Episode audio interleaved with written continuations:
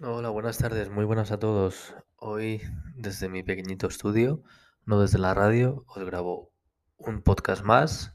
Estoy de nuevo con ustedes para entregaros toda la información y todo el conocimiento que necesitáis y que queréis escuchar mientras, pues, no sé, os ducháis, mientras cocináis, mientras hacéis running, mientras pasáis al perro, mientras estudiáis en el segundo capítulo de la segunda temporada.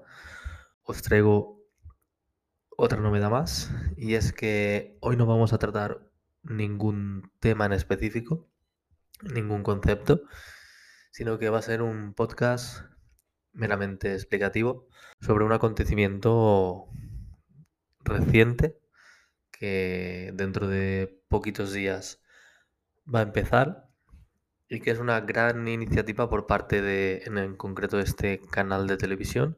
Y aprovecho que se está empezando a hablar mucho de ello, cada vez más, no solo de este acontecimiento, sino del tema concreto que trata.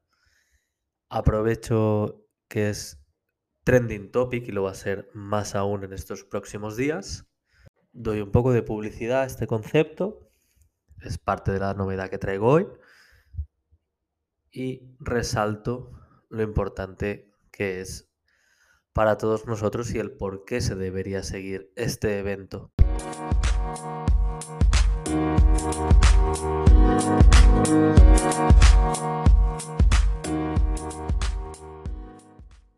La maratón de TV3 y en cualquier región de Cataluña y supongo que más allá también se puede seguir y de hecho seguro que se sigue porque esta maratón de TV3 o maratón en castellano de TV3 realmente es un proyecto solidario que está impulsado pues tanto por la Televisión Autonómica de Cataluña, la TV3, como por la Fundación de la Maratón de TV3 también.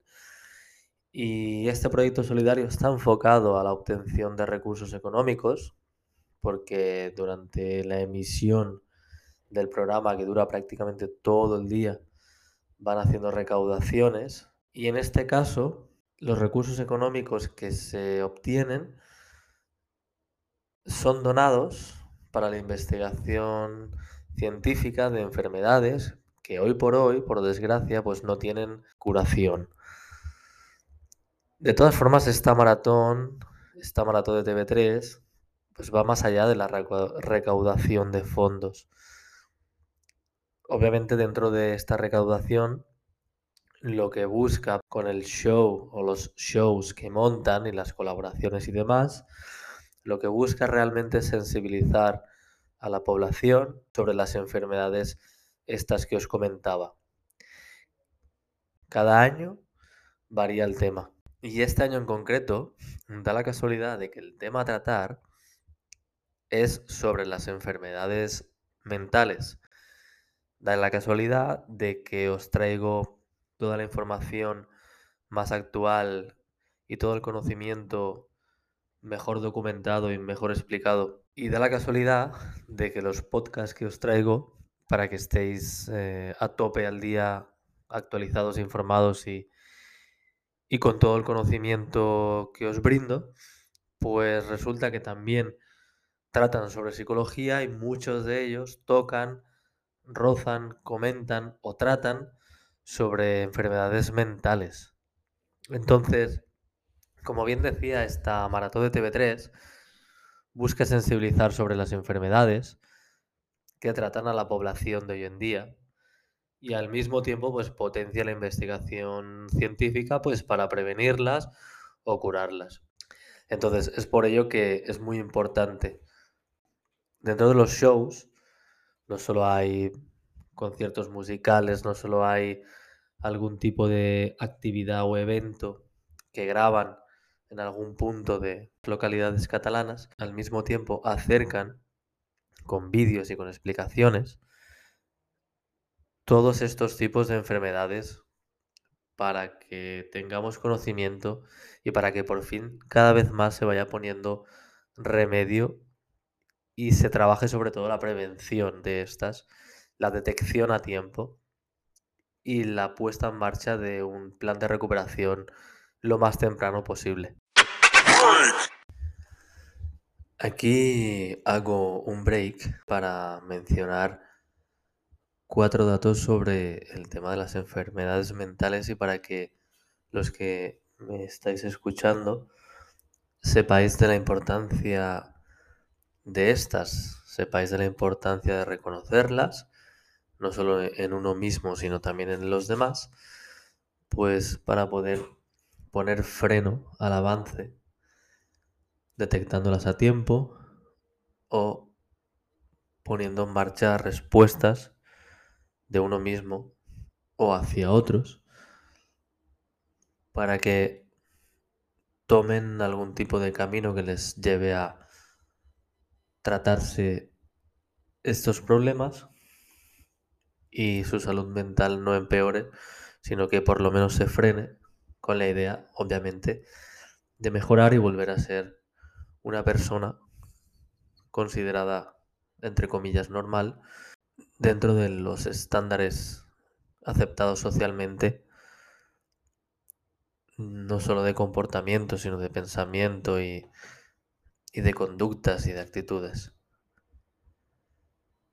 El tema que quería acercaros, el break que quería acercaros, es unos tips sobre las enfermedades mentales en España.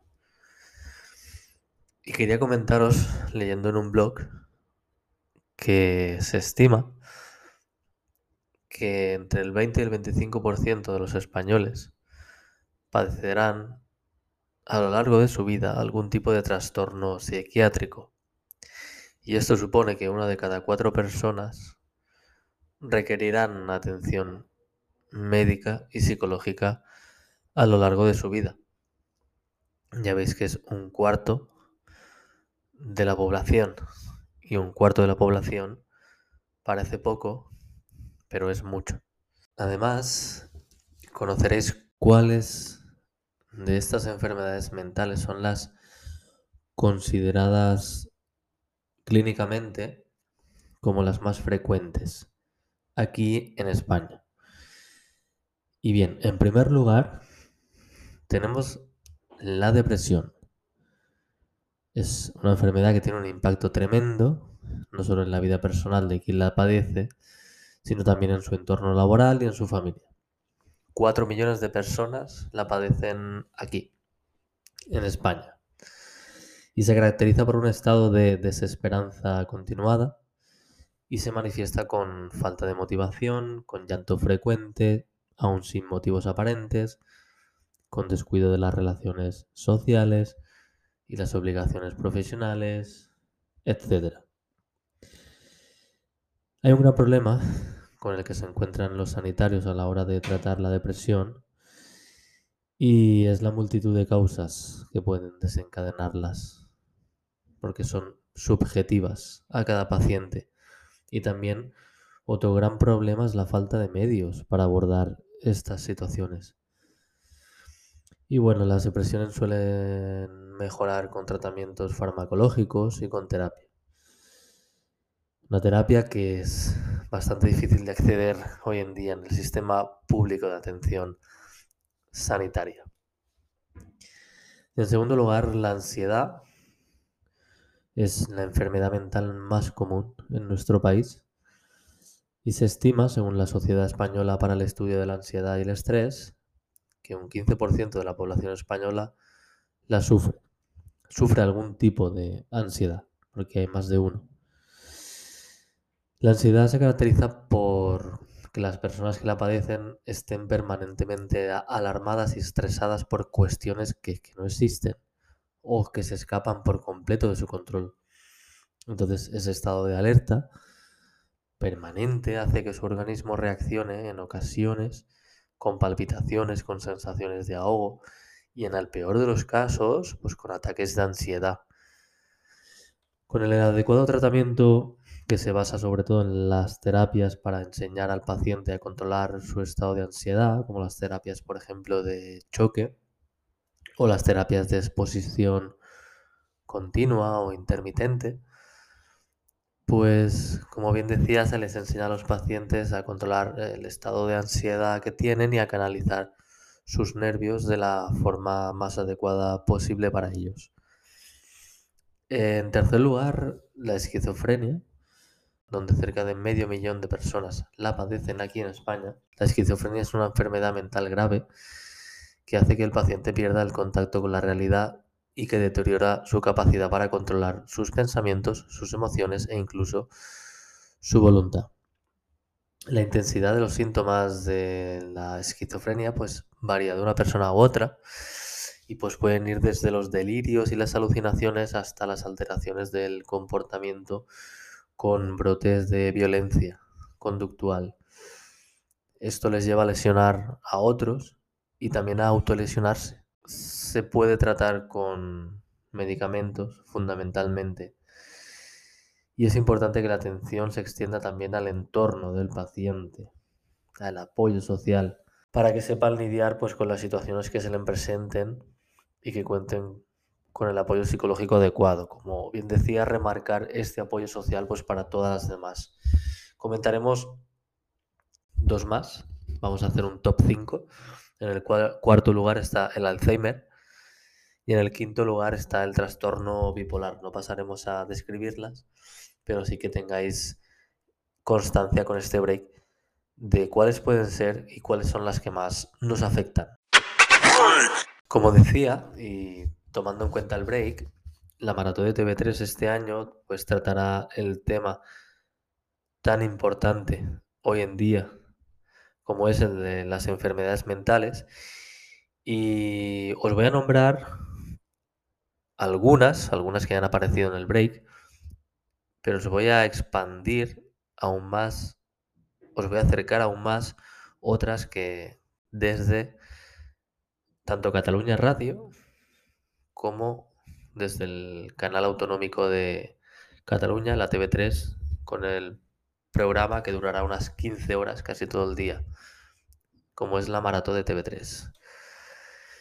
Además de la depresión, de la ansiedad, top 1, top 2, del trastorno bipolar, top 5, la esquizofrenia, top 3, y además de otras psicosis, también eh, van a tratar este año los trastornos obsesivos compulsivos, los trastornos del neurodesarrollo, y aquí cito tres para que sepáis cuáles son. Un trastorno del neurodesarrollo es muy conocido que es el TDAH, trastorno del déficit de atención e hiperactividad. El otro es el trastorno del espectro autista, que también lo, conocéis o estáis familiarizados con él y el trastorno del aprendizaje. Además, tratarán los trastornos de la personalidad, los trastornos de la conducta alimentaria y las adicciones, muy importante. Pues estos, como veis, solo son algunos de los problemas de salud mental de los que la Maratón de TV3 se centrará en su 30 edición.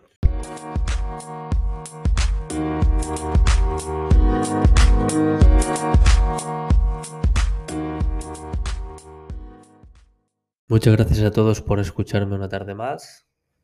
Hoy ha tocado distribuir una especie de publicidad sin ningún tipo de pacto.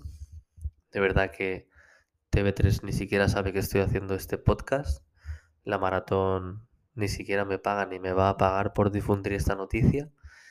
Pero era súper importante que conocierais que se va a celebrar un acto tan importante como este muy pronto, el 19 de diciembre Durará 15 horas ese día el programa, desde bien temprano hasta bastante tarde.